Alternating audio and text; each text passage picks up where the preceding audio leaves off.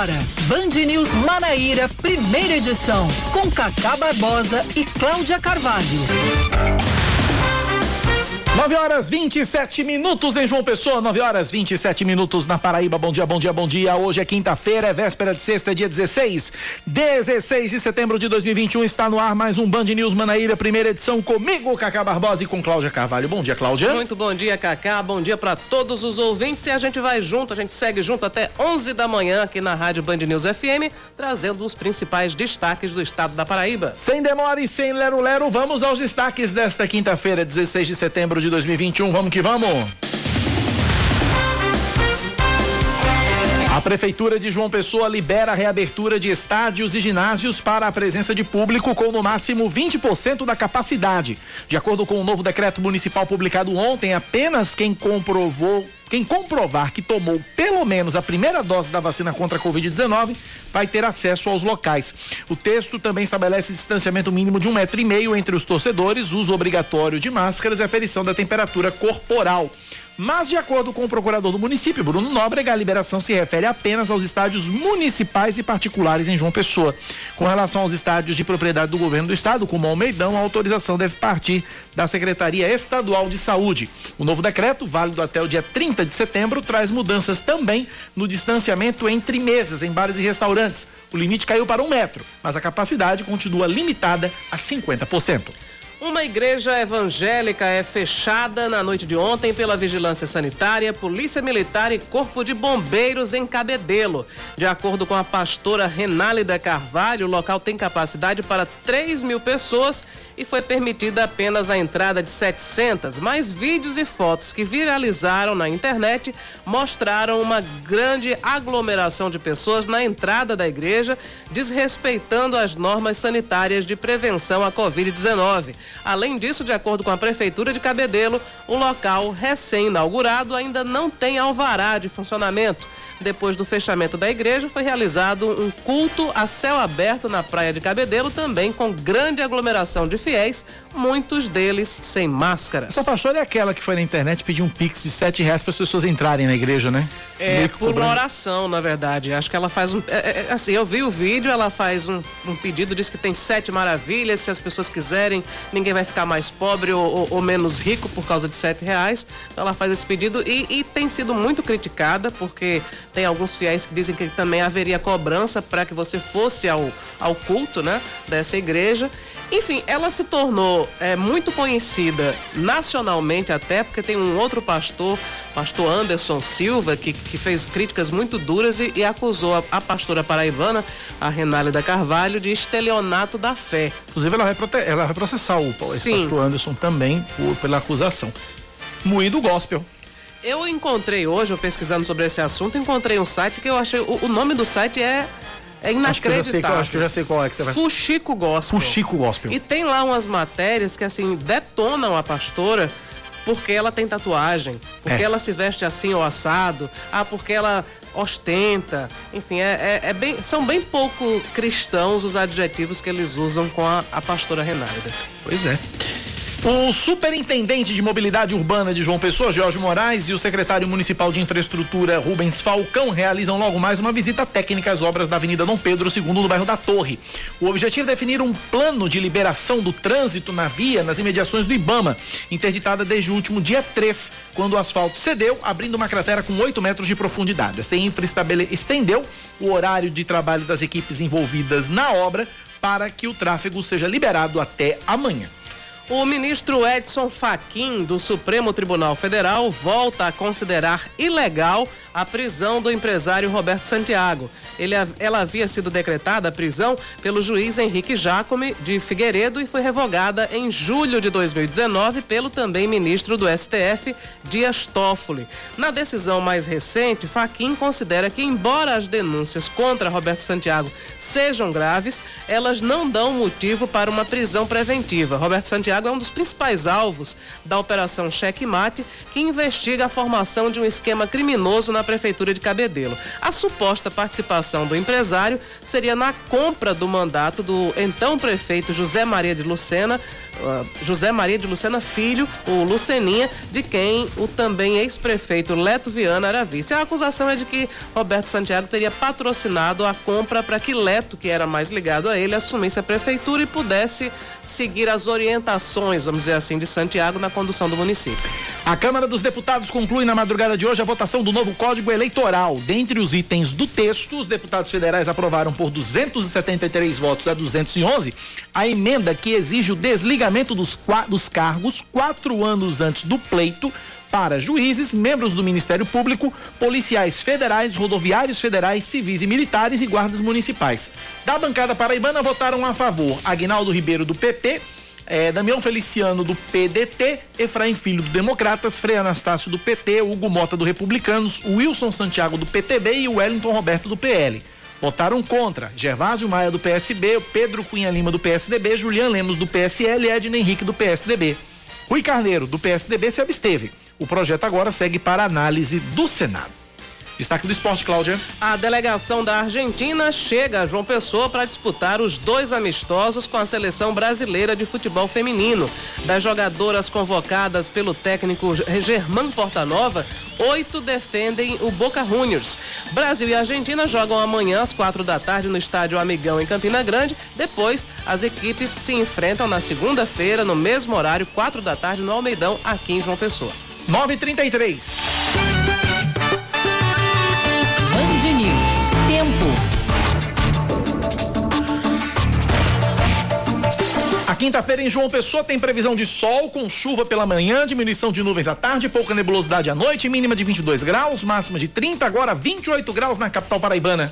Em Campina Grande, o dia deve ser de sol entre nuvens, não tem previsão de chuva. Temperatura mínima prevista é de 20 e a máxima pode chegar aos 29 graus. E agora é calor de verdade, 27 graus na Rainha da Borborema. Forno micro-ondas na Rainha da Borborema, liguem o ar-condicionado, 27 graus. Campina, que normalmente tem o ar-condicionado central ligado, acho que eles estão economizando porque a conta de energia fica muito cara. Bandeira vermelha. É. 934 na Paraíba, 9911-9207 é o nosso WhatsApp, 9911-9207. Nós estamos no Twitter, nós estamos no Instagram, nós estamos no Spotify, nós estamos em todo canto. Siga lá, Band News FM Manaíra, tem as nossas entrevistas, tem as nossas colunas, tem, enfim, tem um conteúdo muito bacana nas nossas redes sociais. Band News FM Manaíra no Twitter, no Instagram, no Spotify, no Facebook, onde você imaginar, tá lá Band News FM Manaíra, interaja com a gente. Nosso WhatsApp 9911-9207. Antes do calendário de Cláudia Carvalho, que todo mundo espera ansiosamente, vamos trazer algumas informações de trânsito aqui. Seu caminho. Ouvinte manda a seguinte mensagem: Cacá, pelo amor de Deus, pede urgente para a CEMOB vir para Rui Carneiro. Todos os semáforos dos cruzamentos estão apagados. A assessoria da CEMOB já acionou a equipe semafórica para resolver o problema. Mais ouvintes participando com a gente. Bom dia, meu amigo Cacá Barbosa, Derivaldo Rex.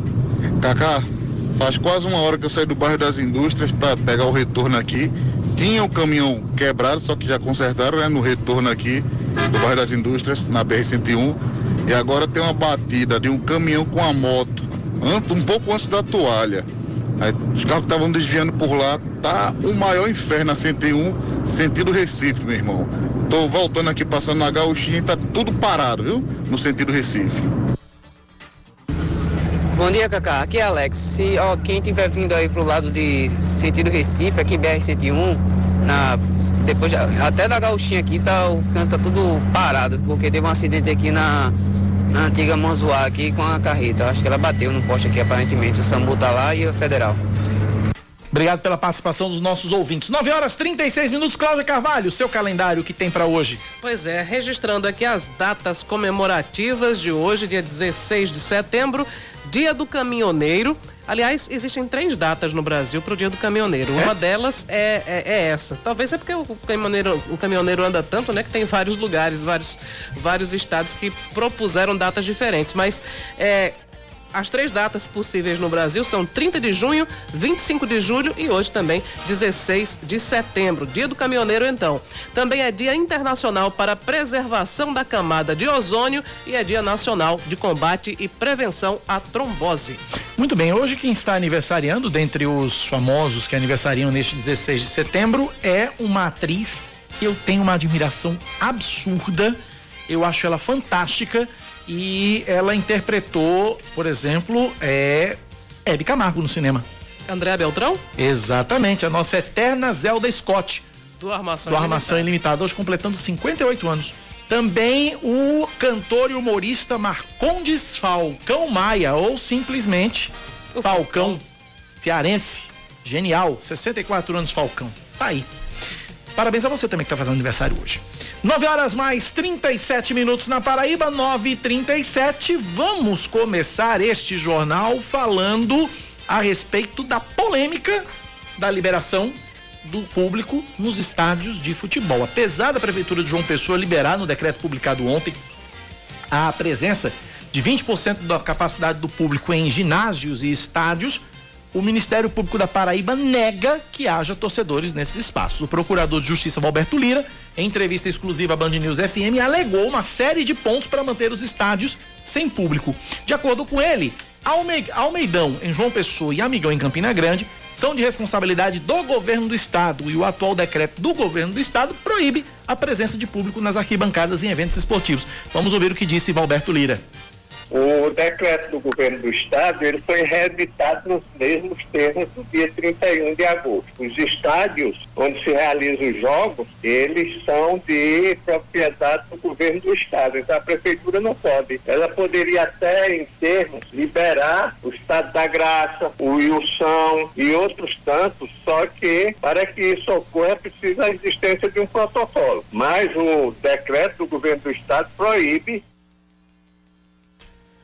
Além disso, o Estatuto do Torcedor determina laudos de prevenção de acidentes para a realização dos jogos nos estádios. O problema é que Amigão e Almeidão estão em obras. E aí é mais um motivo para eles estarem fechados ao público para que os estádios recebam público, o Estatuto do Torcedor prevê que a entidade organizadora do evento, com muita antecedência, envie ao Ministério Público os laudos previstos do Estatuto. Então, o laudo de vigilância sanitária, condições sanitárias, o laudo de segurança e o laudo de prevenção e combate a incêndio e pânico. Sem esses laudos, não tem condições, porque é uma exigência do Estatuto do Torcedor. Por outro lado, os estádios Almedão e Amigão, o governo do estado apresentou os projetos, foram aprovados e estão em fase de execução. Então estão em obra e não pode, sob hipótese nenhuma, ter é, presença de público. Isso continua afastado também por este motivo. E isso inclui o amistoso entre Brasil e Argentina de futebol feminino. Não vai ter a presença de torcedores. Contudo, Alberto Lira diz que está esperando até hoje que a CBF envie um documento analisando, o, informando, analisando o número de convidados mas só que esse documento não chegou ainda na mão dele. Nós tivemos uma reunião e ficou acertado que a federação, como representante da CBF aqui, enviaria para análise da Secretaria de Saúde do Estado, para o CRM, para a Gevisa e para a Anvisa, a proposta de determinado número de convidados, por isso o apelido tributaram. E até agora não enviou, e até o fim do expediente não chegar, eu tenho como que eles não querem é, efetivamente ter essa avaliação por parte das autoridades sanitárias e do Ministério Público. Ontem nós tivemos um exemplo no jogo entre Flamengo e Grêmio. Ontem tivemos a volta do público no estádio do Maracanã. Uma série de protocolos, gerou uma polêmica grande porque as outras equipes que disputam a Série A do Campeonato Brasileiro também querem a volta do público e aí ou libera para todo mundo ou não libera para ninguém. E aí o Superior Tribunal de Justiça Desportiva, informação nova, derrubou a liminar que permitia a presença de público nos jogos do Flamengo. É, e aí a partir da próxima rodada da Série A domingo vai ser contra o Grêmio de novo, não vai ter torcida, diferente de ontem. Decisão do vice-presidente do STJD, Felipe, v, Felipe foi expedida durante a madrugada. O auditor atende parcialmente a um pedido feito por 17 clubes e a CBF todos pedindo o adiamento da 21 primeira rodada do Brasileirão. Seria este fim de semana. Mas apenas a liminar que permitia a presença de público foi derrubada. A medida é válida até a realização da reunião do Conselho Técnico agendada para 28 de setembro, ou seja, uma polêmica que vai demorar para ter fim a liberação do público nos estádios, Cláudio. Pois é, porque todo, todos os times querem ter a presença de público, porque além de ser mais rentável, também dá um, um, uma emoção toda diferente, né? Pois Jogar é. Jogar com, com, a, com a torcida. E, mas por enquanto, pelo menos por essa decisão, o que se configura é que vai valer sem público para todo mundo. Né? Ouvintes participando, comentando esse assunto. Vamos ouvir. Bom dia, Cacá. Ó, oh, Cacá, o que envolve saúde pública, eu, eu sou um cara que, assim, eu prefiro escutar as autoridades públicas de saúde, as recomendações que os especialistas dizem. Se, segundo os especialistas, né, seguindo os protocolos, dá para liberar 20% nos estádios, é, então eu, eu, então eu concordo com eles, né? Mas o que a gente vê hoje em dia é muito pitaqueiro falando muita bobagem em vez de seguir as orientações de profissionais de saúde, né? E, e, quando envolve saúde pública, a vida das pessoas, é melhor que a gente escute as autoridades competentes, né? Então eu tô com a saúde. Bom dia, Cacá. Bom dia, Cláudia. Cacá, é, é muita hipocrisia, né? Dessas leis do nosso Brasil e desses decretos também que, que é feito por prefeito e governador. Rapaz, como é que a gente, nesses últimos dias aí, a gente tava numa bagunça da bexiga com esse negócio de protesto e não tinha Covid, né? Aí agora para colocar um, um, um, estádio com um pessoal para assistir um jogo, é, agora tem Covid, né? Quem consegue entender esse povo, né? É muita hipocrisia, viu? Lembrando que a questão é que a, a, a faltou, perdeu, perdeu-se o controle nos, nos, nos protestos. Perdeu-se o controle da fiscalização. Impossível você controlar uma manada de gente protestando de um lado ou de outro.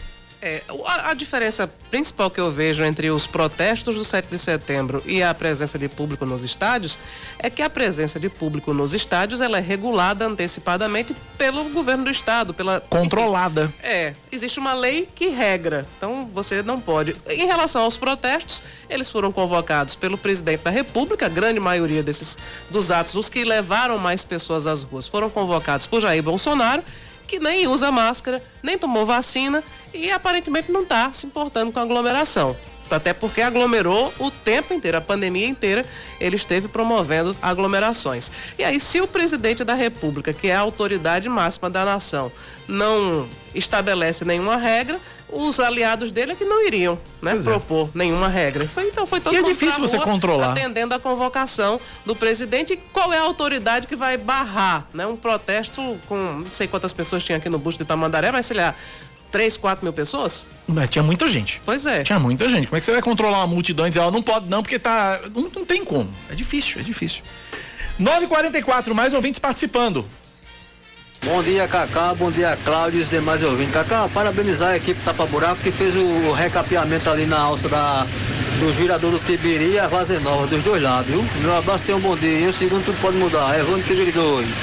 Valeu, Vando. Um abraço para você, obrigado pela participação. Outro ouvinte aqui perguntando quando é que as contas do ex-governador Ricardo Coutinho vão ser julgadas na Assembleia. Tá em análise, são 30 dias, né, Cláudia? O... São eu 30 não sei, 60 nem, dias, eu né? Eu não sei nem se as contas já chegaram à Assembleia, né? Adriano Galdino, que é o presidente é. da Assembleia, havia dito que depois que desembarcassem na Assembleia, ele daria o prazo de cerca de 40 dias, porque seria o suficiente para que cada um dos 36 deputados eh, pudesse se dedicar pelo menos um dia à análise desse processo, que é bem longo. Mas até agora, efetivamente, a gente não, sou, não soube nem se esse processo que estava no Tribunal de Contas, se ele já desembarcou na Assembleia.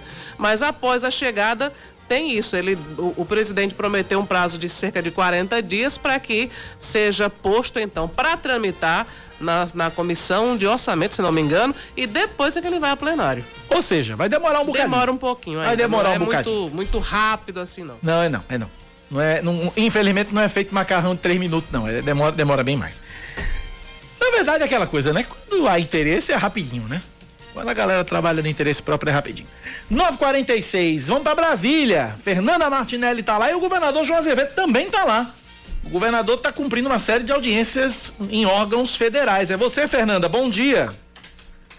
Oi, Cacá. Bom dia a você, Cláudia, a todos os ouvintes. Eu estou aqui, governador João Azevedo está aqui e prefeito Cícero Lucena também esteve aqui em audiência no FNDE para buscar ônibus e também investimentos nas escolas do município. Mas vamos para a agenda do governador, que ainda está em Brasília, cumprindo agendas nos órgãos federais. Ontem pela manhã, ele teve uma audiência na Secretaria Nacional de Aviação Civil, que é um órgão que pertence ao Ministério da Infraestrutura.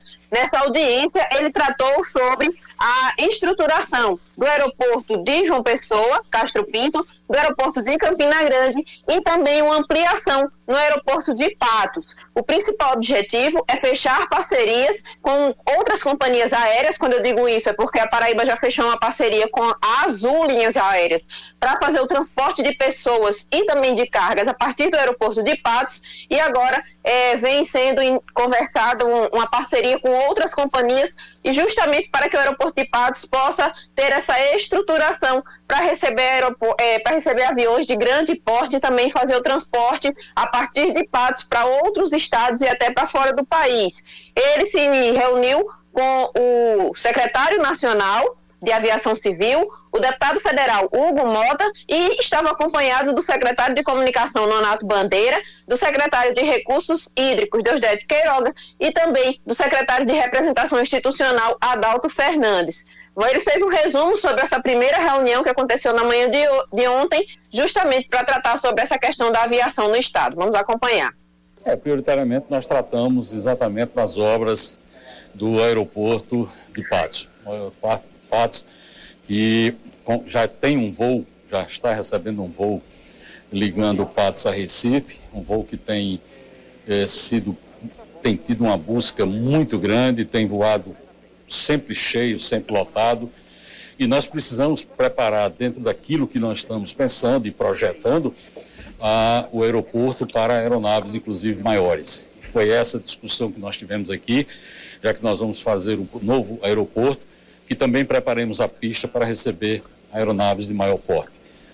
Logicamente, fomos recebidos pelo secretário nacional, doutor Roney, e que se dispôs a agilizar o procedimento da aprovação do projeto. Esperamos que dentro de 30 dias as obras estejam realmente num ritmo muito forte lá em Patos e já com essa visão futura de que o aeroporto poderá receber aeronaves bem maiores, logicamente, para permitir que mais cidadãos do Nordeste, mais cidadãos do sertão da Paraíba se conectem com o mundo todo. A essa luta em relação ao aeroporto de Patos é uma luta da bancada federal paraibana, inclusive que liberou emendas no Ministério de Infraestrutura no montante de 36 milhões de reais, justamente para a conclusão do aeroporto de Patos. O, o, restante do valor que vai ser aplicado vai ser uma contrapartida do governo do estado para que essa obra seja concluída o mais rápido possível. Logo depois da reunião na Secretaria Nacional de Aviação Civil, João Azevedo teve uma audiência com o ministro de Desenvolvimento Regional, Rogério Marinho. Ele também estava acompanhado dos secretários que estiveram com ele de manhã e foi tratar sobre as questões relacionadas à segurança hídrica e também os efeitos da estiagem no estado da Paraíba. Rogério Marinho se comprometeu com o governador de fazer todos os investimentos, liberar emendas parlamentares e dar esse suporte para que os municípios, principalmente do sertão, né, do interior do estado, possam passar pelo período de estiagem sem tanto sofrimento. O governador também fez uma avaliação sobre essa audiência. Tratando principalmente das questões hídricas e também recebemos uma notícia boa do ministro com relação à questão da habitação, em que nós vamos fazer propostas aqui para ter parceria para a construção de habitação. Mas o nosso foco foi exatamente as questões hídricas, em que nós podemos colocar três preocupações grandes que nós temos, uma com a região metropolitana de João Pessoa e agora principalmente com a região do Brejo, que precisa de investimentos, e nós tivemos a oportunidade de apresentar as propostas que nós temos na Paraíba para a solução definitiva de um problema que hoje nos aflige, que é exatamente a estiagem que está é, é, sacrificando todo o sistema de abastecimento d'água da região do Brejo. Então foi uma reunião importante, várias é, diretrizes foram adotadas aqui e eu tenho certeza que nós vamos avançar para a solução definitiva desse problema que nós temos agora. Hoje, o governador João Azevedo permanece em Brasília e deve cumprir agendas políticas, inclusive eh, se reunindo com a bancada, com os parlamentares que estão aqui em Brasília, para tratar justamente de emendas e das demandas dos municípios paraibanos. Como eu tinha falado lá no início, o prefeito João Pessoa também esteve aqui ontem, também cumpriu algumas agendas políticas, mas a sua prioridade foi a reunião no FNDE, que é o Fundo Nacional de Desenvolvimento da Educação. Brasília é cheia de siglas, não é, Samara Gonçalves? E ele veio buscar a liberação para a compra de novos ônibus escolares, investimentos nas escolas municipais e também a liberação de verbas para a construção de creches para o município. Essa reunião também aconteceu com a presença do secretário de representação da Paraíba aqui em Brasília, que está ajudando o prefeito aí a viabilizar uma série de reuniões justamente para buscar investimentos para o município em diversas áreas, não só na educação, mas também em outras áreas da prefeitura. É com vocês. Obrigado, Fernanda Martinelli, pelas informações direto de Brasília, aqui na Band News FM. São 9 horas mais 52 minutos na Paraíba. A Comissão de Finanças e Tributação da Câmara dos Deputados aprovou a prorrogação da desoneração da folha de pagamentos para dezembro de 2026. De acordo com o texto, são 17 setores beneficiados que incluem calçados, call center, comunicação, confecção, vestuário, construção civil e transporte. O autor do projeto, o deputado federal Efraim Filho, do Democratas, comemorou a aprovação da proposta e afirmou que ela deve garantir a manutenção de empregos no país. Efraim ainda adiantou quais os próximos passos que o texto deve seguir. A prorrogação da desoneração da folha de pagamento tem tudo a ver com esse momento. Preservar empregos que já existem, gerar novas oportunidades, valorizar os setores que produzem no Brasil e também dar tranquilidade ao pai e mãe de família que muitas vezes está ansioso né, perante o fantasma do desemprego, lhe dá uma segurança de que poderá permanecer no seu emprego e colocar o pão na mesa da sua casa. Ao requerimento de urgência será né, a próxima estratégia. Vamos levá-lo ao plenário, sensibilizar o coração do presidente Arthur Lira para que a gente possa aprovar em plenário na Câmara dos Deputados levar ao Senado Federal para que antes do fim do ano né, a gente consiga prorrogar essa desoneração da folha de pagamento e que não se prorrogue apenas por um ano, para evitar que esse drama se repita né, a, cada, a cada calendário. A proposta aprovada altera uma lei de 2011 que trata de temas tributários. O texto também eleva em um ponto percentual a alíquota de cofins e importação para um conjunto de produtos de forma a equilibrar os custos entre bens produzidos no Brasil e no exterior, que, de acordo com o Efraim, tem o objetivo de proteger os fabricantes brasileiros. No momento, o projeto tramita em caráter conclusivo e ainda vai ser analisado pela Comissão de Constituição, Justiça e Cidadania da Câmara. Falar de vacina, Cláudia? Vamos falar de vacina, que é importantíssimo, né? A Paraíba pode ter 100% da população acima dos 18 anos vacinada com a primeira dose contra o novo coronavírus até a próxima semana. A estimativa é do secretário de Saúde do Estado, Geraldo Medeiros. Depois disso, o foco será a aplicação da segunda dose, a D2, além de intensificar a dose de reforço para os idosos até o final de semana, início da próxima, totalizando a vacinação dos paraibanos e paraibanas acima de 18 anos com a primeira dose. E aí sim, nós estaremos mantendo a vacinação com a segunda dose, iniciando a dose de reforço nos idosos acima de 70 anos e aquelas pessoas imunossuprimidas com a chegada ainda esse mês da maior remessa de imunizantes no estado, com mais de meio milhão de doses, a expectativa é completar o esquema vacinal até o fim de novembro. Recebemos a previsão de envio de doses do Ministério da Saúde. Paraíba deverá receber até o dia 26 de setembro 520 mil doses da Pfizer, AstraZeneca e Coronavac. É a maior remessa durante toda a pandemia. Com isso, nós ah, vamos acelerar a vacinação e acreditamos até o final de outubro teremos vacinado toda a população com a primeira e segunda dose e até o final de novembro a dose de reforço também totalizada. O Ministério da Saúde confirma a antecipação do intervalo entre a aplicação de doses da vacina da Pfizer de 12 para 8 semanas a partir de hoje.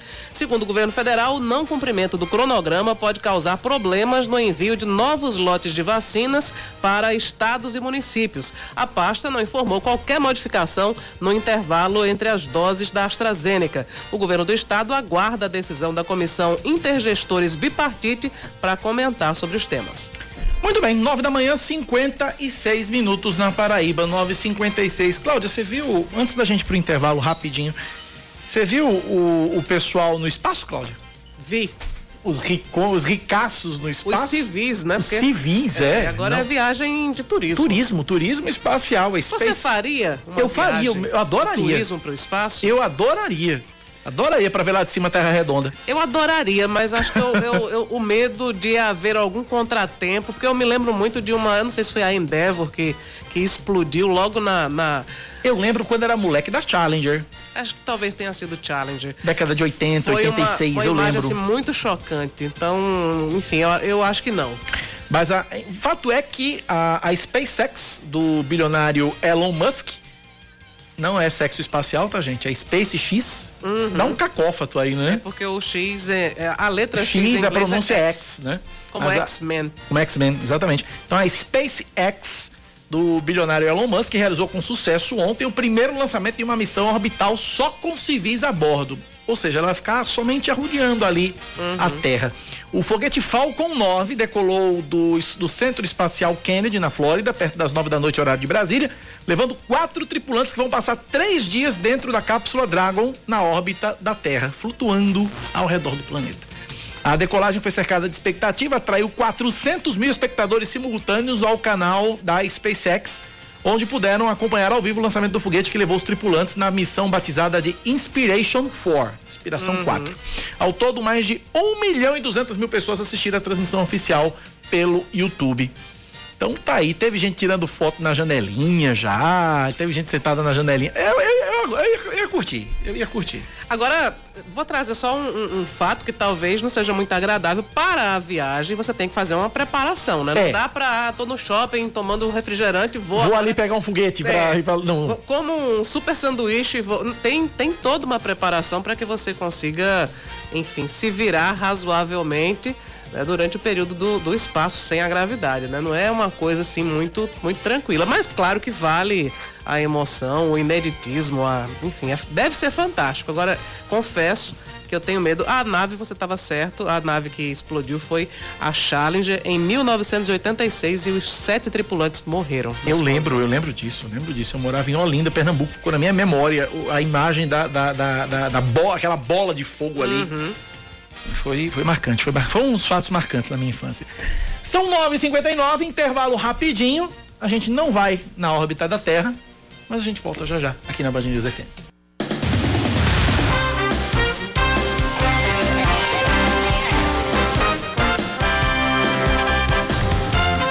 São 10 horas e um minuto, com toda a licença da nossa querida Elizabeth, né? Betinha. Rainha Elizabeth. Um minutinho, acho que ela Um dá minutinho uma. ela, ela, ela tolera, Ela né? concede, ela não, não, não vai nos excluir do Clemência, 5 majestade, ó, não. majestade, clemência, majestade. Então a gente volta aqui com Band News Manaíra, primeira edição, trazendo mais informações. Uma reunião do Comitê Intergestor Bipartite deve definir se a Paraíba vai seguir a nova diretriz do Ministério da Saúde, que antecipa o intervalo entre a aplicação de doses da vacina da Pfizer de 12 para 8 semanas. De acordo com o governo federal, o não cumprimento do cronograma pode causar problemas no envio de novos lotes de vacinas para estados e municípios. A pasta não informou qualquer modificação no intervalo entre as doses da vacina AstraZeneca. Havia previsão de que o tempo entre a primeira e a segunda dose fosse reduzido também de 12 para 8 semanas. Mais um destaque para você que nos acompanha nesta manhã de quinta-feira aqui na Band News FM. A Paraíba chega a 160 casos da variante Delta espalhados em 39 municípios. De acordo com a Secretaria Estadual de Saúde, a cepa indiana já causou oito mortes no estado, sendo três em Campina Grande, duas em Alagoa Nova, uma em João Pessoa, uma em Lagoa Seca e uma em São João do Tigre. Ainda de acordo com a pasta, outros 122 possíveis casos da variante seguem em investigação, aguardando o resultado de sequenciamento genético. Com relação aos casos, Campina Grande lidera o número de registros com 53, seguida de João Pessoa com 26 casos e Alagoa Nova com 16. Na Paraíba, 30 pessoas foram infectadas pela cepa indiana e estão recuperadas. O o Superior Tribunal de Justiça mantém afastado do cargo o prefeito de Camalaú, que é conhecido como Sandro Moco. A decisão foi do ministro Rogério Chiete Cruz, que negou um recurso da defesa do político contra a sentença do Tribunal de Justiça da Paraíba.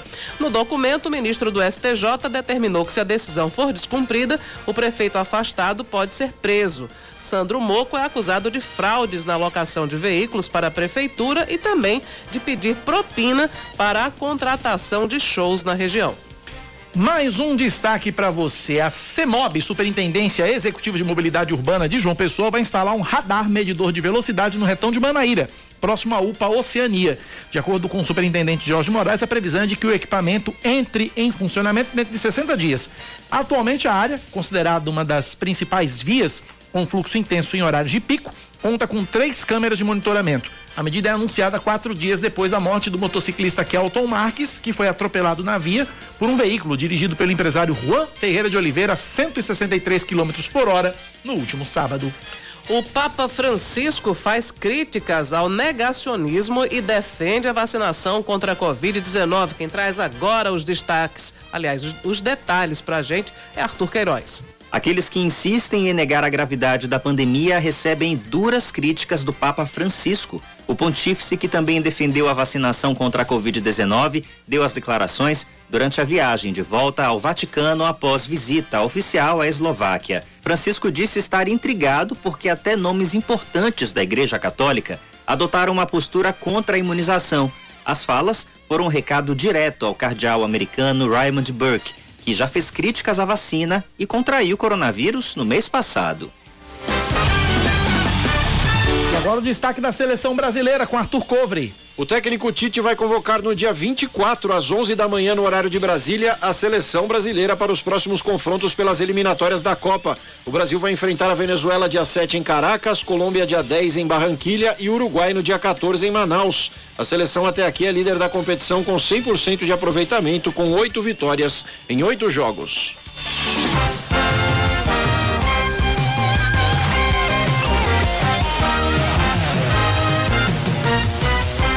10 da manhã, 5 minutos na Paraíba, 10 e 5. 9911-9207, WhatsApp da Band News FM, 9911-9207. Muitos ouvintes aqui falando exatamente a respeito desse radar que a prefeitura, que a CEMOB pretende colocar no retão de Manaíra. E eles fazem duas pontuações básicas aqui. Uma é de que uh, o, o, o, monitoramento da velocidade para. É o que a gente já trouxe aqui, inclusive, uhum. alguns dias atrás ah, o monitoramento do, do, limite de velocidade ele para às 10 da noite, isso é retomado às 6 da, às 5 da manhã. Ou seja, no intervalo de 10 da noite às 5 da manhã, não há limitação da velocidade, em tese, né? Podendo ocasionar um outro acidente, a exemplo do que matou o motoboy. Que foi às 4h30 e 4 e 30 e pouca da manhã. E uma outra questão também, que aí também acaba redundando nessa primeira que eu trouxe, um ouvinte aqui traz essa, essa, essa ponderação, disse, olha, no, tem oito semáforos no retorno de Manaíra. Dois a cada, um a cada dois, um a cada dois quarteirões. Também tem esse detalhe. Mas é aquilo, é, é, é, eu acho que, repito, insisto, você pode colocar o que você quiser você pode colocar o equipamento de controle de velocidade que você quiser, radar, redutor de velocidade, é, botar 200 guardas na, na, na via, o que você imaginar, câmera, o que você imaginar. O negócio é a cabeça de quem está dirigindo. É o caso do Juan. Se fosse num momento, um dia de domingo, 4 horas da tarde, que o retorno de Manaíra também é um breu só, um vazio só, teria acontecido do mesmo jeito, porque o cara saiu com o carro para andar 160 km por hora. E aí não tem redutor de velocidade. E outra coisa, o caso do Juan especificamente, o caso do Juan especificamente, o cara tem um rosado de multas. Pois é. E não tá nem aí. E não tá nem aí. Eu lembro, a imagem tá. Eu lembro, segunda-feira no Brasil Gente Paraíba, doutor Luiz Pereira, um abraço doutor Luiz Pereira que nos ouve, mostrava um leque de folhas de papel, cada uma com uma infração de trânsito diferente cometida por esse Juan. Então não adianta você colocar, você pode colocar o que você quiser. no trânsito de uma pessoa para monitorar a velocidade. Se o caba sair com a má intenção de querer inf- eh, cometer infração de trânsito, fazer barbeiragem no trânsito e matar gente como o Juan matou, faz, não tem.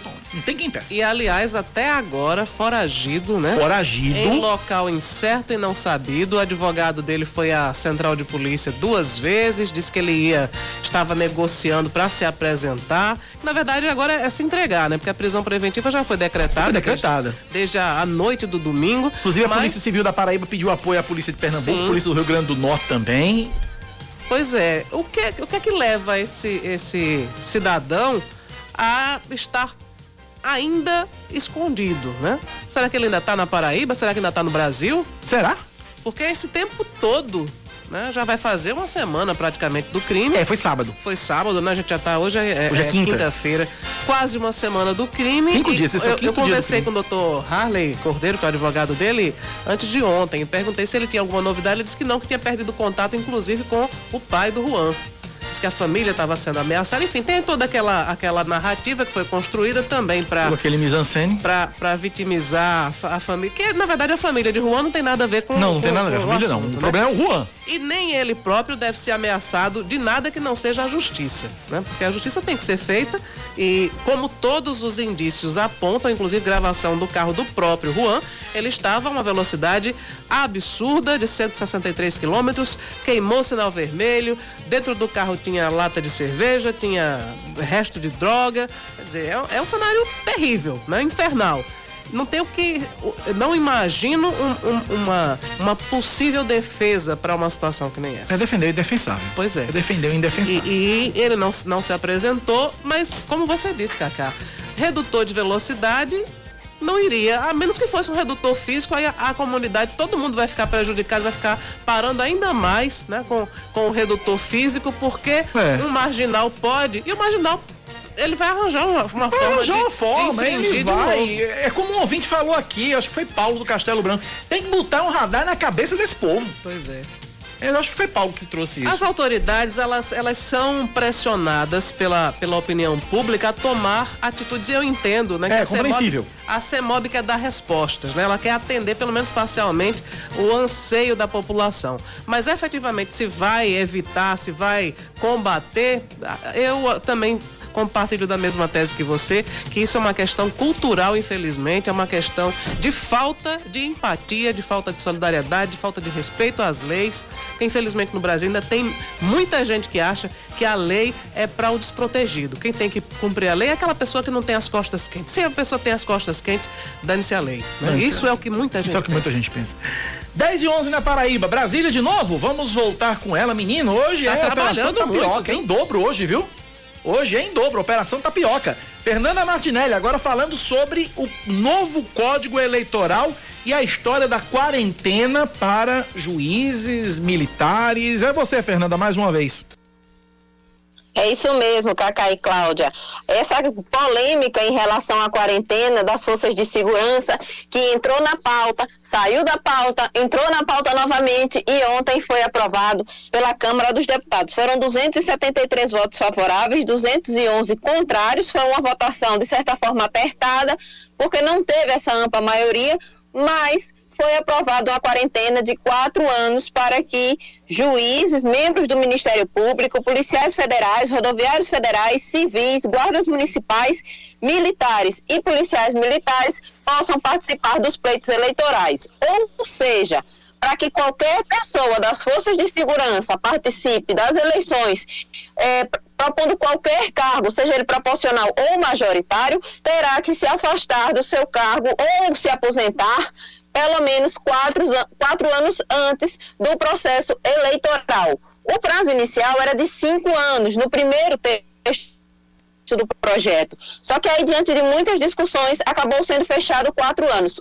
Hoje, esse prazo é de dois anos. Muita gente achava que não existia nenhum prazo, que podia ser, você podia decidir hoje e na semana que vem já ser candidato. Não, hoje existe um prazo de dois anos, agora vai ser duplicado, aumentado para quatro anos. E a grande polêmica é a seguinte: O ex-juiz Sérgio Moro poderá ou não poderá ser candidato a presidente? O ex-ministro da Saúde, Eduardo Pazuello, poderá ou não poderá ser candidato a presidente? Vamos começar por Pazuello. Ele não pode ser candidato nas eleições do ano que vem, porque não está dentro desse prazo de afastamento da, do cargo dele na, no Exército, né, na, nas forças militares e aí, por causa disso, ele não poderá ser candidato. Quanto a Sérgio Moro, quando o prazo inicial era de cinco anos, ele não poderia ser candidato, porque ele se afastou em novembro de 2018. Agora, com o prazo de quatro anos, ele poderia ser candidato se o processo eleitoral tivesse início em novembro do ano que vem. Porém, ele teria que ter se afastado antes para poder ser candidato. Então, de acordo com a aprovação, ele não vai poder ser candidato à presidência da República no pleito do ano que vem. Mas já se tem notícia dos bastidores de que no final desse mês, Sérgio Moro, que hoje está morando nos Estados Unidos e depois que soube da aprovação desse projeto, virá ao Brasil para tratar das questões relacionadas às eleições do ano que vem como juiz, ele tem como encontrar várias brechas na lei para tentar ser candidato. E outra coisa, é, para que essa regra possa valer para as eleições do ano que vem, o projeto tem que ser aprovado no Senado e tem que ser promulgado até o dia 2 de outubro. Então, agora, os senadores têm que correr contra o tempo, porque é um projeto que leva tempo para ser debatido, porque vai passar ainda por uma relatoria, aí segue para o plenário para ser analisado e votado em dois turnos. Então, é necessário aí que, aliás, em dois turnos não, porque não é PEC, apenas em um turno. É necessário que isso aconteça até o dia 2 de outubro. Então, é muito processo, é muita coisa. E Sérgio Moro está vindo no final de setembro para ver como é que vai ficar todo esse desenrolar e para definir se vai poder ou não ser candidato à presidência da República. Muitos partidos estão trabalhando, partidos que são contrários a Bolsonaro, na tentativa de convencê-lo a concorrer às eleições. Resta saber que cenário vai se montar, porque Sérgio Moro já está afastado do noticiário já tem algum tempo, saber como é que essas mobilizações, essas manifestações do dia 7 de setembro vão resultar no quadro das eleições do ano que vem. Então é um jogo de xadrez aí onde muitas peças vão começar a se movimentar e tentar se encaixar para montar esse cenário para a presidência da República e as eleições do ano que vem. É com vocês. Maravilha, Fernanda Martinelli, obrigado pelas informações. 10 da manhã, 15 minutos, Cláudia. Pois é, Sérgio Moro é um caso bem à parte, né? Porque a impressão que nos dá também é que estão querendo tirá-lo do processo, né? uhum. é, que ele não, não possa concorrer. Mas é, depois de tudo que houve, eu acredito que a opinião pública já tem elementos, né? Ele foi considerado parcial no julgamento de Lula pelo Supremo Tribunal Federal, entrou em atrito com o presidente Jair Bolsonaro, deixou né, o governo numa, num momento bem de muitas trocas de farpas, né? Então, é, mas o nome dele tem sempre sido colocado, era uma uma alternativa e dizem não que não pontua bem nas pesquisas não pontua não bem pontua exato. bem nas pesquisas mas mas a época que ele foi que ele saiu do, do, do, governo federal já se dizia que havia uma indisposição entre Moro e Bolsonaro porque Bolsonaro não queria enfrentar Moro nas urnas que ele era uma enfim um, um, um potencial adversário que incomodava né, o Palácio do Planalto. Bom, mas de toda forma, por que, que ele não pode concorrer, né? É, é. Os julgamentos todos a respeito da, da, é da democracia. Dele, política ou, ou, jurídica é da democracia, deixa o povo escolher se quer ou se não quer, né? Agora, como você disse, realmente, nas últimas pesquisas ele tem pontuado muito fracamente. Muito fraco, muito fraco. Mas vamos falar de arbovirose. Vamos lá, né? Cláudia um ano e meio enfrentando a pandemia da Covid-19, é natural que as atenções estejam voltadas para o coronavírus. Mas tem outras questões de saúde relativas às arboviroses que chamam a atenção. De acordo com a técnica de arboviroses da Secretaria de Saúde do Estado, Carla Jaciara, é crescente o número de notificações de dengue, zika e chikungunya. Felizmente as arboviroses elas não pararam, a epidemia está aí. Muitos casos, muitos óbitos de dengue, de chikungunya, de zika, de casos notificados e casos subnotificados. Esse, essa crescente de notificações, ela é reflexo desse trabalho que vem sendo feito constantemente do assessoramento junto aos municípios. Em João Pessoa, a prefeitura fez um levantamento de, aliás, faz um levantamento de índice rápido por investigação por Aedes aegypti, que aponta as áreas com maior risco para a presença de focos e reprodução do mosquito. O resultado do levantamento, realizado entre o dia 1 até o dia 11 de junho, indicou que a capital estava com médio risco para a reprodução do mosquito transmissor dos vírus da dengue, zika e chikungunya.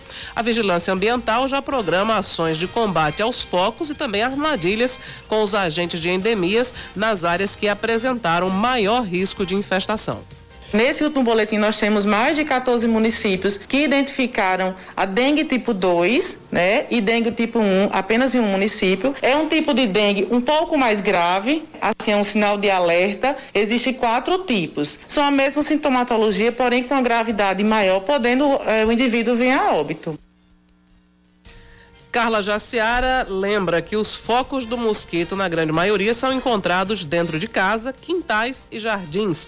Daí a importância das famílias não esquecerem que, pelo menos uma vez por semana, deve ser feita uma faxina para eliminar copos descartáveis, tampas de refrigerante e outras, outras garrafas, em especial também deve se lavar bem a caixa d'água e depois vedar para diminuir o risco da infestação pelo Aedes aegypti.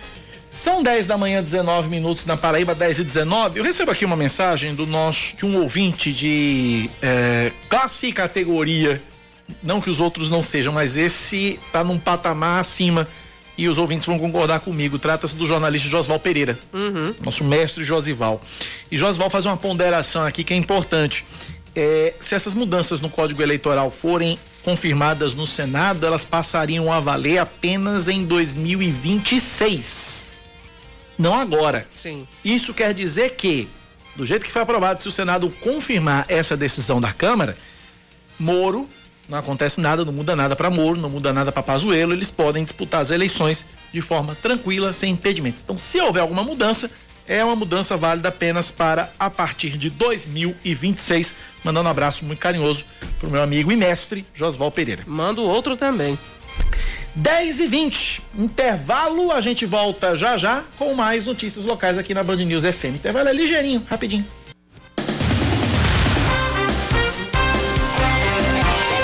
Dez horas mais 23 minutos. A Prefeitura de João Pessoa segue hoje aplicando a terceira dose da vacina contra a Covid-19 em idosos a partir de 80 anos que tenham tomado a segunda dose há pelo menos 180 dias.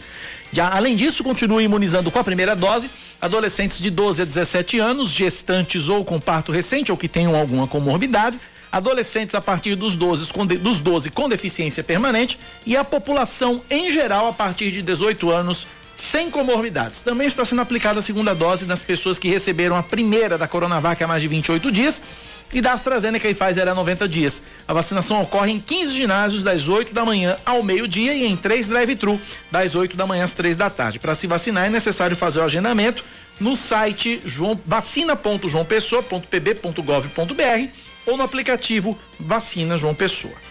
O município de Cabedelo é um dos 13 selecionados para fazer parte da pesquisa de prevalência de infecção por Covid-19 no Brasil. Esse estudo deve chegar a mais de 211 mil pessoas em 274 municípios brasileiros.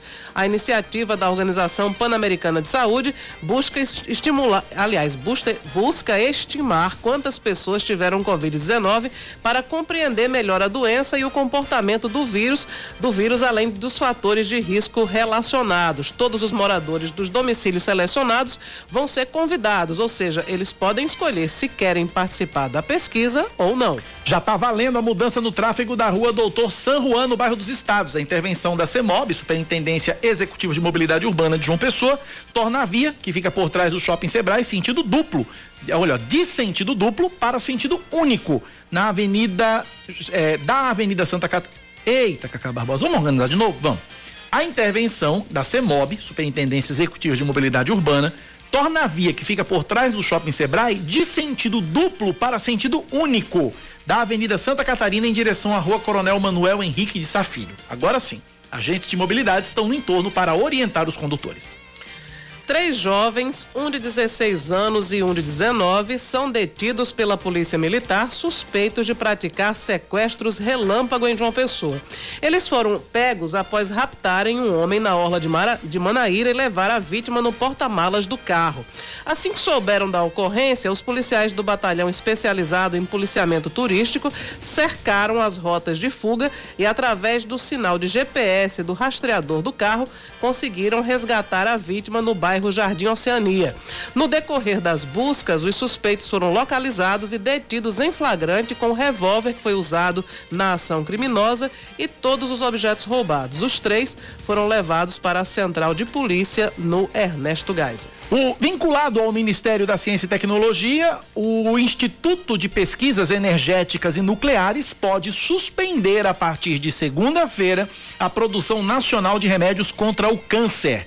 Sem dinheiro, o IPEM aguarda a votação de um projeto de lei que libera 34 milhões e meio de reais e busca mais 55 milhões para a fabricação dos chamados radiofármacos até dezembro. A falta de recursos ainda vai afetar a, a, produção de materiais para o diagnóstico da doença e atingir, de acordo com a Sociedade Brasileira de Medicina Nuclear, mais de 2 milhões de pacientes. Um dos grupos mais prejudicados deve ser o de pessoas com câncer de tireoide que dependem 100% do iodo radioativo, sob o risco de perder as chances de cura. Atualmente, o IPEM fabrica 25 medicamentos diferentes, sendo responsável por 85% do fornecimento nacional. Destaque do esporte, Cláudia. Noite de Copa do Brasil e a manchete é de Aline Fanelli. Atlético Mineiro, Flamengo e Fortaleza avançam para as semifinais da Copa do Brasil. Em Belo Horizonte, o Galo venceu o Fluminense por 1 a 0 com um gol de pênalti de Hulk. O adversário na próxima etapa será o Fortaleza, que despachou o São Paulo com uma vitória por 3 a 1. Os gols foram de Ronald, Ângelo Henriques e David, enquanto Gabriel Sara diminuiu para o São Paulo. Já o Flamengo passou pelo Grêmio com uma vitória por 2 a 0 e os dois dois tentos foram marcados pelo Pedro. O rubro-negro terá o Atlético Paranaense como adversário na semifinal da Copa do Brasil. 10 da manhã, mais 27 minutos na Paraíba, 10 e 27. Cláudia, o Ministério de Minas e Energia pediu novos estudos ao Operador Nacional do Sistema Elétrico para avaliar a questão, é, uma, uma questão polêmica, que é a volta do horário de verão que o próprio governo tinha descartado. Exatamente, foi extinto em 2019. Uh, o, ONE, a, o, o, o, órgão, o ministério, né, não acredita que a volta do horário de verão teria impacto importante no consumo de eletricidade no país e não ajudaria a enfrentar a crise energética atual. É, o ministério diz que a contribuição do horário de verão é limitada, tendo em vista que nos últimos anos houve mudanças no hábito de consumo de energia da população, deslocando o maior consumo diário de energia para o período diurno. É o que diz o ministério em nota. Existe uma pressão dos setores econômicos, mas ainda assim o Ministério diz que no momento não foi identificado que a aplicação do horário de verão traga benefícios para a redução da demanda, frisando que pediu que o ONS, o Operador Nacional do Sistema Elétrico, reexaminasse a questão. Perguntado, questionado pelo jornal Folha de São Paulo, o ONS disse que não ia comentar o assunto. 10 e 28 na Paraíba, é hora dele. Direito e Poder, com Ricardo Sérvulo. Doutor Ricardo Sérvulo fala sobre a decisão do Tribunal Superior Eleitoral de investigar se houve financiamento e propaganda eleitoral nos atos de 7 de setembro. Doutor Ricardo, bom dia. Bom dia, Cacá. Bom dia, Cláudia. A satisfação está aqui. E aí, como é que o senhor enxerga essa medida do TSE em investigar o financiamento dos atos de 7 de setembro? Veja só, é, do ponto de vista prático, é, eu vejo que há uma dificuldade para ter uma resposta é, positiva no sentido de comprovar que houve isso. Né? Uma propaganda antecipada, propaganda antecipada que não, não teve pedido de voto, né? não teve nenhuma divulgação de candidatura, não teve nenhuma divulgação de disputa, é, tecnicamente, com relação a isso, eu vejo uma dificuldade para se comprovar alguma coisa nesse sentido em relação à antecipação de campanha. Então, antecipação de campanha, não, não, não, por mais que, que a gente se, se esforce, mas segundo a, a jurisprudência do próprio Tribunal Superior Eleitoral, segundo a, a, a doutrina, segundo os, os, é, os achados, os apanhados dos tribunais regionais eleitorais, não vejo como caracterizar a campanha antecipada. Já com relação, Cacá, à questão do, do se houve financiamento, também cai no campo da subjetividade é, o financiamento como de o, o, o presidente saber, saber né, é, se, que estavam se cotizando, por exemplo, alguém estava contribuindo, era do conhecimento dele, porque o natural, e isso pode ser com qualquer um, pode ser com, com Ciro Gomes, pode ser com Lula, pode ser com, com quem quer que seja, mas é, você tinha esse prévio conhecimento é, de que Ciro Gomes, por exemplo, fez um movimento, sei lá, em Fortaleza ou em nível nacional, sabe? Ele estava organizando isso, né? angariou essa, essa, essa cota, digamos assim. Então eu vejo muita dificuldade, é, tanto para o atual é, presidente e potencialmente falando um, um, um pré-candidato né, à reeleição, como para qualquer outro em, nas, nas, mesmas condições. Então, a, a, dificuldade que eu vejo é essa com relação a, a financiamento irregular. E outra, é um financiamento irregular, não é período, não é período, sequer período eleitoral. Não é? Então, eu, eu vejo dificuldade nesse sentido. Não sei até que ponto isso pode chegar a uma conclusão positiva no sentido de comprovar tanto a primeira hipótese de antecipação de campanha, quanto a segunda hipótese em relação a um, um, uma, uma, um financiamento irregular de alguma de, de, dessa atividade política. Agora, doutor Ricardo, fala-se muito em pessoas que foram pagas para uh, eh, receber camisetas amarelas ou camisetas vermelhas e irem aos atos não de forma espontânea, mas de forma paga. É, é cai naquela hipótese que a gente falou aqui. É, no caso Kaká, por exemplo, Kaká é candidato. Mas eu sou simpatizante de Kaká e paguei e paguei para alguém vestir a camisa azul de Kaká, né? Ou verde de Kaká. Kaká tinha conhecimento disso, né? Kaká participou é, intelectualmente ou autorizou alguém fa a fazer isso. Então, pode até sobrar para alguém. Pode até sobrar para alguém. Eu até é, tenho, tenho refletido nesse sentido é, de ontem para cá. Mas vai sobrar para Cacá? É isso que a, o raciocínio é esse. Tinha o conhecimento, né? É, foi o, utilizado, foram utilizadas verbas públicas para isso. Bem, se, foi, se, se foram utilizadas verbas públicas, isso tem que ser realmente coibido por quem quer que seja, né? Agora, não havendo utilização de verba pública, não havendo a, a, o prévio conhecimento do candidato ou do pré-candidato para isso, seja ele quem for, seja ele quem for, que fique muito claro isso. Eu estou analisando é, do ponto de vista técnico. Então eu vejo dificuldade nisso, mas é, eu acho que, que é viável, porque o TSE vai primar pela transparência. Isso, quem estiver achando ruim, está é, tá no, no, no, no, bonde errado. Né? A democracia pressupõe isso. E quem tiver medo da, da democracia, que não participe dela, que não se candidate, que não se exponha à, à vida pública. De qualquer forma, eu acho que é bem-vindo a, a, a bem-vinda a, a iniciativa do Tribunal Superior Eleitoral nesse sentido. Vejo só dificuldade de provar alguma coisa analisando do ponto de vista técnico, não é sem fulanizar a questão. é, em relação ao o, o, o Lula, em relação. O Lula não, porque no caso do Lula a questão de verba pública está fora, porque ele não está no poder.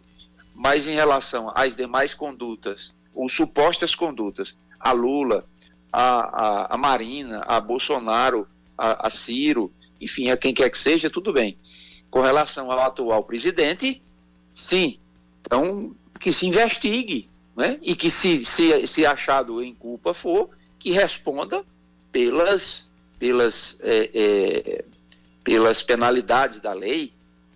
E aí não, não, não, não seria propriamente eleitoral, mas aí um encaminhamento para a seara competente, para a justiça competente, né, para o próprio Tribunal Superior Eleitoral, se for o caso, para o crime de improbidade administrativa, alguma coisa dessa ordem. Mas do ponto de vista eleitoral, eu sinceramente não, não entendo que é, caracterize desse, dessa, dessa, dessa magnitude, dessa, dessa tipologia é, eleitoral, de crime eleitoral em relação a isso. Vejo mais algo inclinado a, se caso haja é, esse tipo de, de, de conduta, poderia ser a questão do, do improbidade administrativa, ou até peculato, né? Ou até peculato, se for o caso. Mas importante é isso, importante é isso, que se investigue.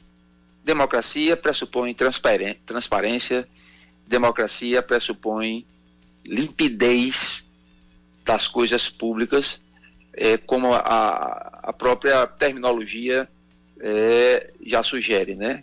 República, res pública, coisa pública. Então, nesse sentido, é que eu vejo esse quadro que se desenha é, em torno dessas manifestações ocorridas no último dia 7 de setembro, que ainda é, geram repercussão e desdobramentos. Ok, doutor Ricardo Sérvulo, próxima quinta-feira, um abraço, até a próxima. Um abraço e um bom final de semana para vocês. Tchau. 10 da manhã, 37 minutos. Antes de ir pro intervalo, Cláudio, o ex-deputado federal Rafa Fá, que é suplente, né? Uhum. Foi nomeado para exercer o cargo de assessor técnico da Secretaria de Saúde de Campina Grande. A portaria foi assinada pelo prefeito Bruno Cunha Lima e publicada no Semanário Oficial. Rafael Pereira de Souza é o segundo suplente da chapa que reúne partido de oposição. Ele chegou a assumir o mandato até o mês de agosto, no lugar do deputado Pedro Cunha Lima, do PSDB, que se afastou da Câmara por 120 dias. Rafa Fá já havia ocupado outros cargos na gestão do ex-prefeito de Campina Grande, Romero Rodrigues, do PSD. Tá aí, Rafa Fá, nomeado para um cargo da Prefeitura de Campina Grande. Pois é, a gente vai agora ao intervalo, daqui a pouco a gente volta com a reta final aqui já do Band News Manaíra, primeira edição, né? É ligeirinha, a gente volta já. Band News FM. Em um segundo, tudo pode mudar você precisa, o que você deseja. Vai encontrar no coração de também. Beleza e gastronomia, moda e diversão. Tudo em alto padrão, a gente tem. HP Shopping, você no HP Shopping. HP Shopping, o lugar que te faz sentir bem. Avenida Antônio Lira, 536, Tambaú. Band News FM. Em um segundo, tudo pode mudar.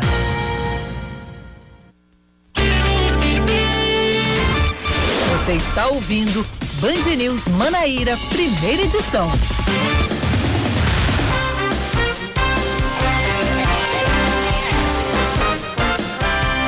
A rainha estava intrigada com a gente, ela agora faz as pazes nesse exato momento. 10 e 39 né? Nós estamos um pouquinho adiantados. 20 segundos adiantados. Para compensar naquele outro bloquinho que a gente passou um pouco da hora, né? É. Para agradar a Betinha, a gente tá. tá a, gente, a, gente, a gente faz qualquer negócio. Então, a Paraíba registra 16 novos casos de Covid-19 e três mortes, sendo uma delas ocorrida de fato entre terça-feira e ontem. De acordo com o boletim da Secretaria Estadual de Saúde, desde o início da pandemia foram confirmados 436.645 casos foram 9.253 mortes e 326.167 pacientes recuperados. Em todo o estado, a taxa de ocupação de leitos de UTI adulto, pediátrico e obstétrico é de 20%. De acordo com o Centro Estadual de Regulação Hospitalar, 18 pacientes foram internados nas últimas 24 horas e 204 estão em recuperação em unidades de referência. O secretário executivo da Fazenda da Paraíba, Bruno Frade, rebate as declarações do presidente Jair Bolsonaro e do presidente da Petrobras, Joaquim Silvio Luna, sobre o peso do ICMS no preço dos combustíveis. De acordo com ele, não houve mudança na alíquota do imposto e as políticas de isenção de tributos são válidas mais para gerar empregos e atrair empresas. Bruno Frade foi entrevistado por mim, Cláudia Carvalho, ontem no programa Muito Mais da Band TV Manaíra. Um homem suspeito de homicídio em Jacobina, que é um município do interior da Bahia, é preso hoje de manhã enquanto esperava o ônibus em um ponto na Praia do Poço, em Cabedelo. Mandado de prisão foi cumprido pela Polícia Rodoviária Federal. O suspeito, que chegou a trabalhar como auxiliar de serviços gerais na sede da Polícia Federal em João Pessoa, foi encaminhado à central de polícia no bairro do Geisel. Seguindo com mais um destaque para você aqui na Band News FM, a Universidade Federal da Paraíba oferece 520 vagas em 19 cursos de pós-graduação. O curso com maior quantidade de vagas é Educação, com 63 oportunidades para mestrado e doutorado, seguido de Engenharia Mecânica, que possui 58 vagas também para mestrado e doutorado. As inscrições devem ser realizadas no período indicado pelos editais de cada seleção, que podem ser encontrados no site prpg.fbb.br está suspenso o andamento de duas investigações sobre o ex-presidente Lula na Justiça Federal em Brasília. A decisão é do ministro do Supremo Tribunal Federal, Ricardo Lewandowski. Os processos apuram doações da Odebrecht ao Instituto Lula e também apuram a compra de um terreno para a sede do local e um apartamento em São Bernardo do Campo.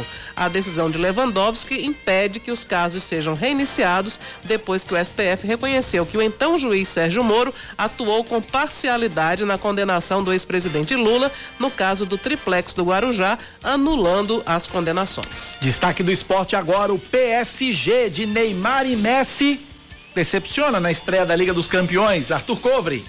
Na estreia do trio Messi, Neymar e Mbappé, o Paris Saint-Germain fica no 1 a 1 com o Bruges na Bélgica pela primeira rodada da Liga dos Campeões da Europa. Também pelo grupo A, o Manchester City derrotou o RB Leipzig por 6 a 3. Pelo grupo B, o Liverpool venceu o Milan por 3 a 2 e Atlético de Madrid e Porto ficaram no 0 a 0. Destaque ainda para a vitória do Real Madrid sobre a Inter de Milão por 1 a 0 com o gol do brasileiro Rodrigo. Outros resultados: Besiktas 1, Borussia Dortmund 2, Sporting 1, Ajax 5, Sheriff 2, Shakhtar Donetsk 0. 10 e 43 é hora dele. Esportes com Yuri Queiroga. Oferecimento Sicredi Evolução, 30 anos cooperando ao seu lado. Decreto sai de um lado, decreto sai de outro. Resposta de um lado, posicionamento de outro, esclarecimento de um terceiro. No final das contas, deve ficar tudo na mesma, pelo menos pelos próximos 15 dias. A gente não deve ter público nos principais jogos que vão acontecer aqui em João Pessoa. E quando eu falo nas próximas duas semanas, quer dizer os próximos dois jogos que já vão ser no final dessa semana e início da semana que vem. Domingo, Botafogo e Jacuipense às 8 da noite no Almeidão pela Série C. E segunda, 4 da tarde, o amistoso de futebol feminino entre Brasil e Argentina. O que acontece é que na terça-feira o governo do estado tinha mantido o decreto que já estava valendo desde o início do mês e que ainda não permite a presença de público em estádios e ginásios, em eventos esportivos de qualquer natureza, especialmente nos lugares onde é, a administração do Estado. Como é uma, uma legislação estadual, ela termina suplantando as municipais, até por ser mais restritiva, de acordo com aquele entendimento do Supremo Tribunal Federal, ainda do início da pandemia da Covid-19. Ontem, a Prefeitura decretou ou autorizou a liberação de 20% da capacidade de estádios e ginásios. E aí veio aquela natural pergunta. Natural desde que a gente não tenha considerado que o estádio Almeidão é um aparelho com, é, do Estado e não da Prefeitura. É um aparelho administrado pelo governo do Estado. Então veio aquela pergunta: o Almeidão entraria nessa norma da Prefeitura? A resposta de pronto foi não. Primeiro, a gente teve o Ministério Público se posicionando, dizendo que isso não afetaria a praças como o Estádio Almeidão e apenas seria para praças municipais, e depois isso foi confirmado pela Procuradoria Geral do município. Então, estádios como a Graça, o Wilson, o Tomazão, que são administrados pela prefeitura, esses podem, mediante a aprovação de protocolos sanitários, mediante a execução de protocolos sanitários, receber até 20% da sua capacidade. Capacidade essa limitada apenas a pessoas que comprovem ter tomado pelo menos a primeira dose da vacina contra o coronavírus. E em relação ao Almeidão, é legislação do Estado. Então, quando a gente tiver uma deliberação por parte do Estado, é que pode haver um reflexo para o que acontecer em estádios como o Amigão, em Campina Grande, e o Almeidão, em João Pessoa. Como eu disse nesta quarta, no final do Band News Manaíra, segunda edição, já considerando a possibilidade da reabertura, que mais cedo ou mais tarde vai acontecer também nos estádios administrados pelo governo do estado, o que está acontecendo em relação a cobrar a comprovação da vacinação em pelo menos uma dose não é querer criar uma segunda categoria ou uma subcategoria de cidadãos, ou uma categoria de cidadãos que estejam, a gente poderia dizer, à margem da lei. Mas é única e exclusivamente respeitando um retorno gradual e que precisa ser o mais seguro possível, com o mínimo de chance de haver um estouro de contágio mais uma vez. E exigir o comprovante de vacinação é uma forma de garantir que as pessoas que estão naquele ambiente têm o mínimo de chance de trazer algum contágio, de trazer o vírus ali para dentro, já tendo feito a sua parte no pacto coletivo para garantir a saúde pública e respeitando o direito, não só o seu, mas principalmente o direito do outro de ter a sua dignidade e a sua saúde garantidas. Então, não se trata de uma medida para separar, e sim para garantir que não haja um contágio e que o retorno a essas atividades seja seguro, esperando uma redução ainda maior no contágio para que se respeitem as etapas e o mais cedo ou o mais rápido possível se volte a um estado de público geral, de público com 100% da capacidade, retornar ao normal como todo mundo quer.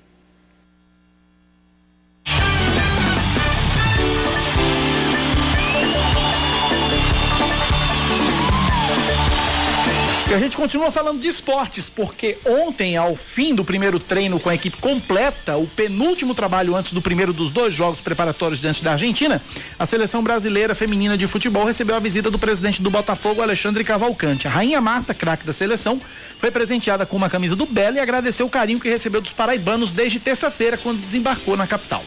Desde o primeiro momento que a gente chegou aqui na, na Paraíba, é só alegria, é só carinho que a gente recebe, mesmo não tendo essa facilidade de poder estar junto com, com as pessoas, abraçar por conta do Covid, esse protocolo todo. Mas a gente sente essa energia, espero que isso possa realmente contribuir para o crescimento do futebol feminino aqui. E boa sorte, não só no feminino, mas no masculino aí para o Botafogo. Estamos trabalhando para isso. Obrigado mesmo, de coração. Mais cedo, a lateral Yasmin concedeu uma entrevista coletiva e falou sobre a primeira experiência vestindo a camisa da seleção logo em um dos maiores clássicos do futebol mundial, que é contra a Argentina. Quando você está num momento bom, você acaba esperando muito uma convocação, alguma coisa. Mas é, eu creio e eu esperei pelo meu momento. Agora sinto que, que ele possa ter chegado e aí vai depender de mim. Nesse período pós-olímpico, né, já de cara você pegar uma Argentina, é um duelo, né, com uma rivalidade enorme. Acho que vai ser um bom, um, uma boa disputa, né, um, um bom jogo de, de preparação. E aí a gente vai e, e, e, trabalha e amadurece e se prepara bem para as outras, outras oportunidades que vierem. No treino realizado ontem à tarde, a técnica Pia Sanhad comandou um trabalho de transição defensiva e ofensiva, com ação de 8 contra 5, alternando ações de ataque e defesa. Em seguida, o grupo fez um trabalho em campo completo, 11 contra 11. O primeiro jogo da seleção brasileira contra a Argentina acontece amanhã no estádio Amigão, em Campina Grande, às quatro da tarde. Já o segundo jogo Segunda-feira, no Almeidão, também às quatro da tarde. 10 e 50 Cláudia. Com a taxa de imunização abaixo dos 60% na Paraíba, o Ministério da Saúde amplia público-alvo para vacinação contra meningite. O objetivo é evitar surtos, principalmente diante da retomada das aulas presenciais. E quem traz as informações para a gente é a Aline Guedes. Os pais de crianças menores de 11 anos que não levaram seus filhos para se vacinar contra a meningite na idade recomendada têm agora uma nova chance para colocar a imunização em dia até dezembro deste ano ano. O Ministério da Saúde distribuiu 900 mil doses da vacina meningocócica C e ampliou a idade do público-alvo para alcançar quem deixou de ir aos postos nos últimos anos. A assessora técnica do Núcleo de Imunização da Secretaria de Estado da Saúde, Milena Vasconcelos, explica que a Paraíba já está seguindo a recomendação ministerial. Destaco que a vacina meningo C já faz parte do calendário vacinal do Ministério da Saúde. Né? Ela contempla é, as crianças de 3 e cinco meses, né, duas doses, e um reforço aos 12 meses de idade. E aquelas que não tomarem com essa idade poderão tomar uma dose até 4 anos, 11 meses e 29 dias. A cobertura vacinal da meningocócica C vem caindo nos últimos três anos. Em 2019 foi alcançado 96,9% do público-alvo. Em 2020 esse número foi de 75,62% e em 2021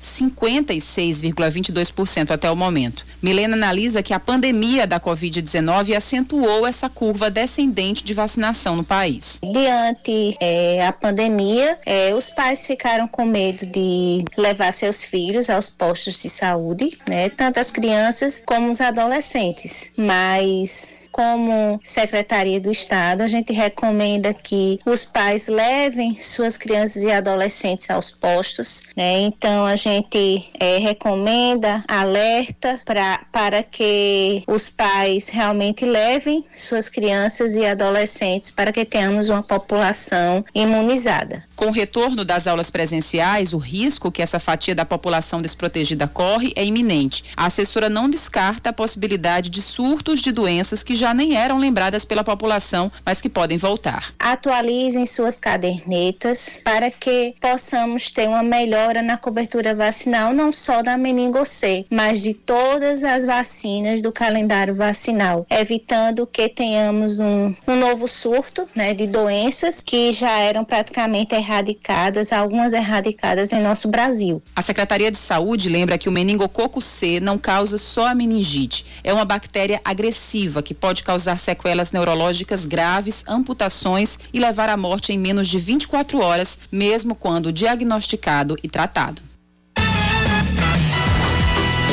10 da manhã, 53 minutos na Paraíba, 10 e 53 Agora a gente abre um espaço aqui na programação da Band News FM para a escolinha do professor Hélio Costa. Ah, o Mato Grosso do Sul não fica na região norte. Sudoeste Mato Grosso do Sul fica na região sul. Fica na região sul, se o pessoal errou aqui na geografia. Fica na região sul e ele é também é, é na região sul. Mato Grosso do Sul é da região sul. É, Mato Grosso, Paraná, Santa Catarina e Rio Grande do Sul. Aqui está na Centro-Oeste. Outro detalhe é o Banco. Outro detalhe é que o Mato Grosso do Sul fica na região centro-oeste, senador. Senador Hélio Costa, do Republicanos Que de Santa em Santa Catarina. Aliás, Catarina. ele não é senador, ele é deputado federal. federal, exato. Deputado federal por Santa Catarina. Disse que o estado do Mato Grosso do Sul fica na região sul. Porque afinal de contas, Cláudia Carvalho, faz todo sentido, né? O Mato Grosso do Sul é na região sul. É, Rio Grande do. Norte é na região norte. É, no Nordeste, né? Né? né? Enfim. O, o- eu estava aqui comentando com o Kaká, porque na distribuição geográfica, claro, o Brasil é um país de dimensões continentais, né? Tem regiões que são, enfim, tem mais, muito mais estados. Agora, a região sul só tem o Rio Grande do Sul, Santa Catarina, Onde ele Paraná. mora. O, o- o deputado Hélio Costa mora em Santa Catarina. E Isso. mesmo assim ele não, não conhece, né? Os três estados que compõem a região sul. E ele não confiou na assessoria, ainda botou assim, não, aqui tá na região centro-oeste, mas o Mato Grosso do Sul é na região sul. É, e essa declaração dele foi durante uma, uma sessão pública da Câmara Federal. Né? Lembrando que o estado do Mato Grosso do Sul está na região centro-oeste, junto com o estado do Mato Grosso e com o estado de Goiás, ou o que sobrou de Goiás depois do desmembramento com Tocantins. Pois é, faz fronteira o Mato Grosso do Sul, faz fronteira com o Paraná, mas não está. Não está, Sul. não está. Fala, Oscar Neto. Trazer informação dia. aqui, bom dia, Cacá, bom dia, Cláudia. Bom é, dia. Hoje, como costumeiramente acontece desde a última terça-feira, a coletiva da seleção feminina de futebol vai ser hoje às duas e meia da tarde com a técnica Pia Soundhog, certo?